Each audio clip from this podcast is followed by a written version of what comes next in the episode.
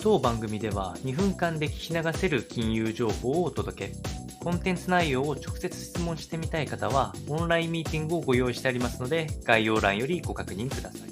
本日のテーマは、Amazon 株価急進で14%高、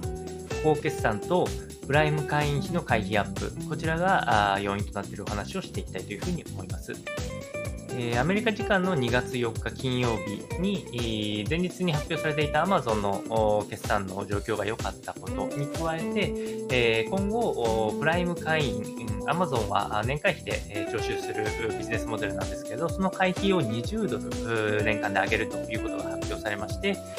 企業業績が良くなるとして株価上昇となっております。プライム会員は総数1億7200万人と壮大な規模となっておりまして、日本市場ではまだすぐ値上げという話はないですが、おそらく追随する可能性があると思いますので、参考にお伝えをいたしました。